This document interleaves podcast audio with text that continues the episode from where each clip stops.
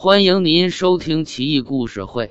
接下来几期我们会精选一些比较邪性的中国古代民间故事，分享给大家。《怪事奇闻录》第一百九十七：老村僵尸。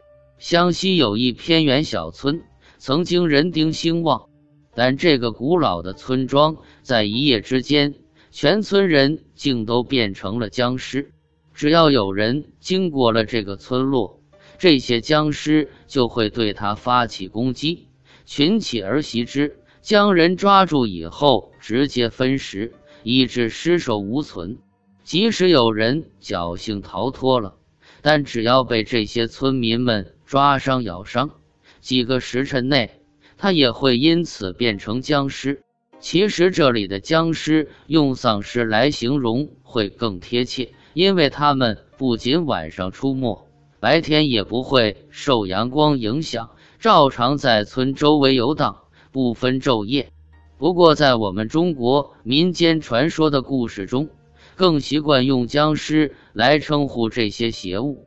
临近村子的人都跑了，无人敢住。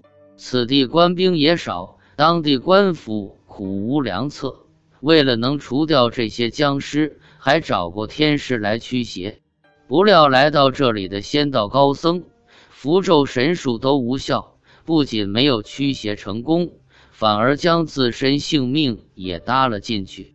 终于有一天，有一位老药师听闻了这个消息，他细细一想，说这是苗疆的蛊术，乃活人受咒，并不是尸毒，正术不能驱之灭之。想要破解这个蛊术。就要找到这个下蛊的人。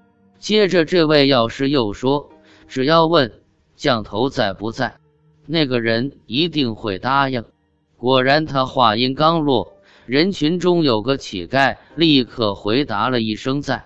乞丐一说完，就知道自己败露了，然后转身想逃，但是官府立刻抓住了他，将他处死，然后再去看那个村庄。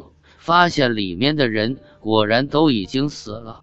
后有人认得那乞丐，他本是那个村中的人，然经常偷鸡摸狗、调戏妇女，就被村人乱棒赶出。不知在哪里学到的蛊术，害了这么多人。